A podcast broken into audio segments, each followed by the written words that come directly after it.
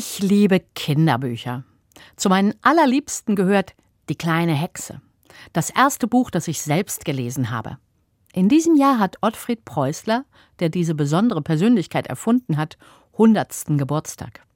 Verboten ist vieles, sagt die kleine Hexe. Sie ist frech und wild und frei, witzig und schlau ist sie auch, und sie lässt sich nichts verbieten. Nichts, was sie für richtig hält.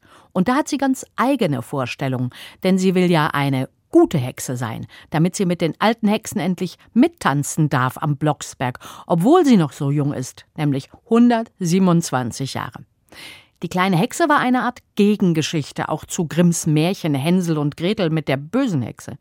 Die kleine Hexe lädt die Kinder, die sich verlaufen haben, zu sich ein, sie serviert ihnen Kuchen und hext ihnen aus Spaß etwas vor. Obwohl es schon wieder verboten ist. Es ist nämlich Freitag, da dürfen Hexen nicht hexen. So ähnlich erzählt das die Bibel von Jesus. Der heilt an einem Sabbat einen Mann mit einer gelähmten Hand. Um ihn her Leute, die sich aufregen, weil es verboten ist, am Sabbat zu arbeiten. Aber Jesus erklärt ihnen das alte Gesetz. Der Sabbat ist für den Menschen da, nicht die Menschen für den Sabbat. Und ausdrücklich ist es erlaubt, am Sabbat einen Menschen zu retten. Die kleine Hexe rettet die Kinder vor der Angst.